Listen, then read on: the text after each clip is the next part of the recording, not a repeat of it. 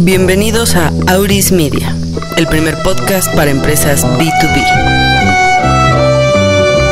Hola, ¿qué tal mundo? Bienvenidos a nuestro podcast de estrategias para empresas B2B de Auris Media. En esta ocasión está con nosotros Alejandro Soriano, director comercial y de mercadotecnia de Redco. Alejandro, ¿cómo estás? Muy bien, Arali, tú muchas gracias por la invitación, encantado de, poder eh, darles un mensaje a tus escuchas. Muchas gracias, Alejandro. Te comento un poco sobre Repco. Repco es una empresa 100% mexicana que tiene ya 16 años en el mercado y bueno, comenzó desde hace más de 15, 16 años eh, eh, era mayorista de cómputo, mayorista de equipos de cómputo y a partir de, del 2001 la empresa decide generar la marca Actec y Actec eh, comienza con accesorios de cómputo, eh, se vuelve líder en el mercado. Actualmente Actec es una de las marcas líderes en el mercado de cómputo, sobre todo en mayoreo, en accesorios de cómputo, este, bocinas, teclados, mouse, audífonos y gabinete y fuente de poder es uno de los de los fuertes más, de la parte más fuerte para el ensamble. Eh, siete de cada diez máquinas en México están ensambladas con nuestro gabinete y con nuestra fuente de poder. Y en el otro tema de teclados, mouse, audífonos, bocinas, pues también es, un, es una parte muy fuerte, somos marca líder. Y a partir de esto, Acte también comienza a irse hacia accesorios de movilidad, a otro tipo de accesorios. Y hace eh, algunos años, unos dos, tres años, comenzamos a, generar nuevas marcas nuevas marcas este, como True Basics, eh, que True Basics es una marca un poco más de precio, de accesorios, eh, Movie Free, de accesorios de audio y de, movilidad, empiezan a surgir distintas necesidades de mercado, empezamos a ingresar fuertemente a cadenas comerciales de retail y empezamos a, tomar la estrategia de generar marcas propias eh, aquí en, Repco eh, y cambiar el nombre de, de, de, Actec a Repco para poder generar un corporativo madre o un corporativo que ya incluye al día de hoy 15 marcas y de estas 15 marcas, eh, aproximadamente 8 son propias y el resto son marcas de distribución, son marcas tanto mexicanas, alguna española, una este por ahí este una australiana. Son marcas de tecnología que buscan en nuestra distribución, buscan en nuestra, nuestro fulfillment, nos buscan también como, como una empresa que conoce los canales tanto de mayoría como de retail para comercializar sus productos. Entonces, eh, en general, nuestros, casi todos nuestros eh, productos los puedes englobar entre accesorios de cómputo, eh, gadgets en general, celulares, tabletas y tenemos la, otra parte de seguridad y redes.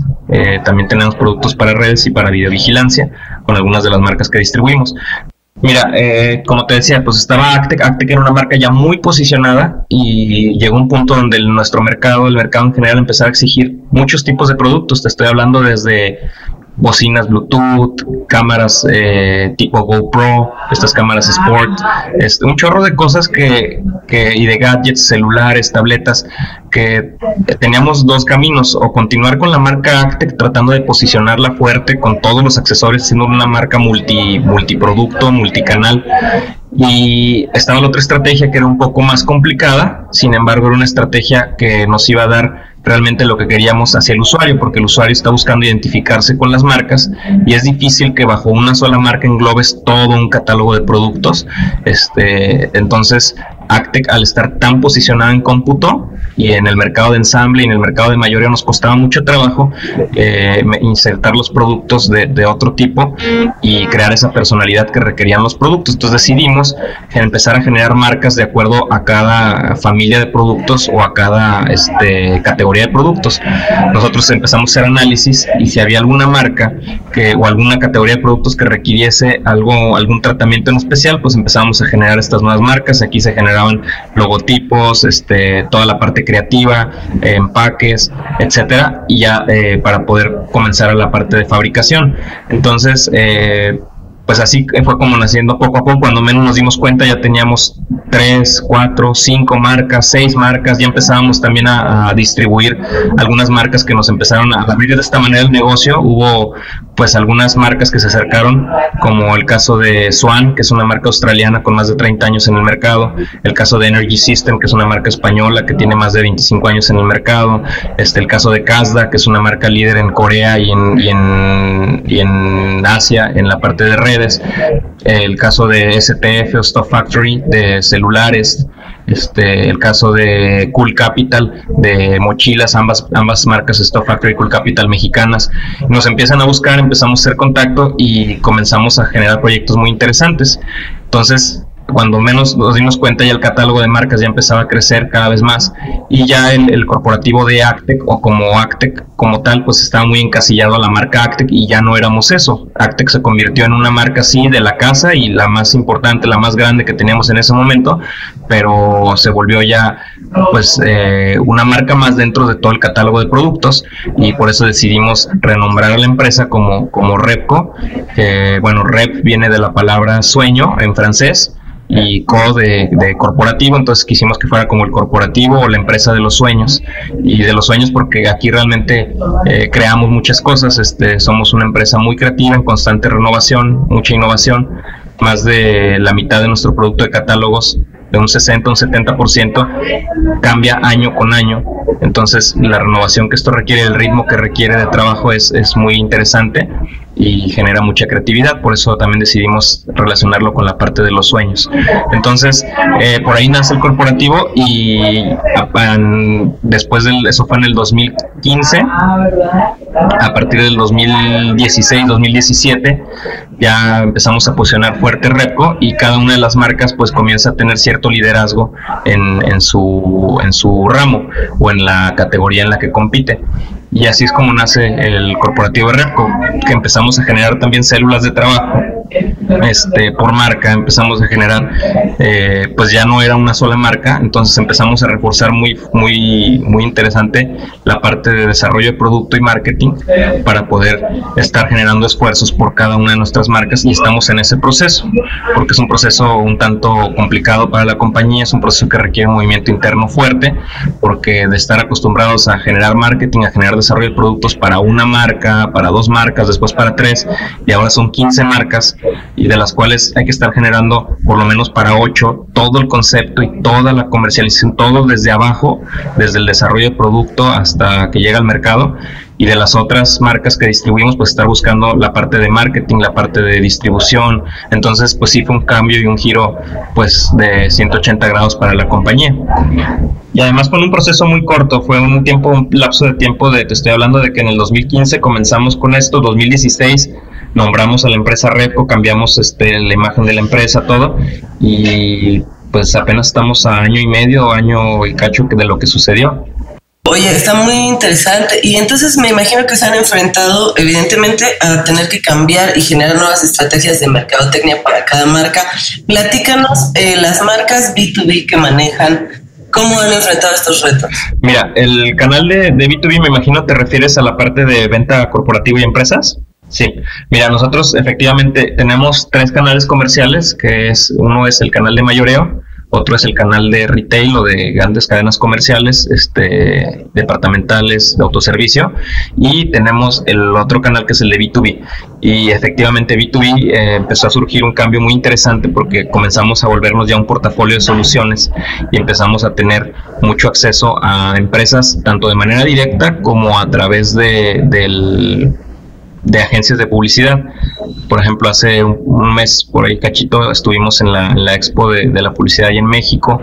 Eh, se generaron contactos muy interesantes y muchas empresas están buscando el gadget, están buscando el accesorio como promocional o como tanto para complementar sus, sus, sus promociones especiales de venta, sus temporadas, como para regalo a sus clientes, como para regalo a sus empleados. Entonces se vuelve un tema muy interesante. Hemos hecho este con, con empresas fuertes este, pues de repente que nos piden 5000 powerbanks este, brandeados, que nos piden este, algún proyecto especial para, para un mercado muy especial, para una promoción, bocinas Bluetooth, audífonos, y de todos los rubros y de todos los ramos, desde empresas industriales hasta empresas muy conocidas y con muy comerciales, este, como Grupo Xcaret, Shelha, todos estos pues, nos piden, nos piden promocional y, y el promocional de gadget o lo que es el promocional de tecnología se está volviendo muy interesante y la ventaja que estamos ofreciendo o lo que empezamos a ofrecer en este canal es que normalmente cuando tú compras un artículo que no es de marca, sino que es importado de China directo y se brandea o algo, pues no tiene garantía.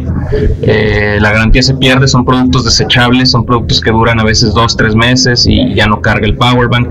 Y nosotros no, de este lado lo que ofrecemos es una marca líder en el mercado, que nos dedicamos a esto, que tenemos un proceso de calidad tanto con filtros en, fábrica como eh, con filtros en, bodega y tenemos todo el soporte y servicio para cualquiera de los productos. Entonces eso se vuelve un, plus muy interesante para el mercado de, de B2B. Oye, y bueno, dentro de este cambio de corporativo, ¿no? De arte a Repco, eh, ¿han enfrentado algún reto eh, más allá de bueno, pues generar unas generar de forma interna nuevas estrategias de mercadotecnia, retos de comunicación con el cliente eh, o con los usuarios finales. Sí, fíjate que al principio nos, nos costó mucho trabajo el tema de, pues en marketing fue complicado el tema de tratar de posicionar a Repco cuando no nos interesa realmente posicionarlo con el usuario final, sino de la, una manera muy sutil. Y, al principio sí nos costó trabajo, eh, queríamos como que los esfuerzos todavía no nos decidíamos si, si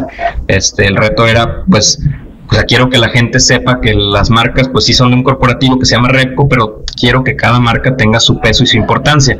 Entonces, no puedo en un anuncio, en una publicidad o algo, pues darle tanto peso a Repco, sino a la marca. Entonces, eh, poco a poco el, tema interno del posicionamiento de, de, Repco se volvió un reto. Ahorita estamos en, el proceso de superar esto.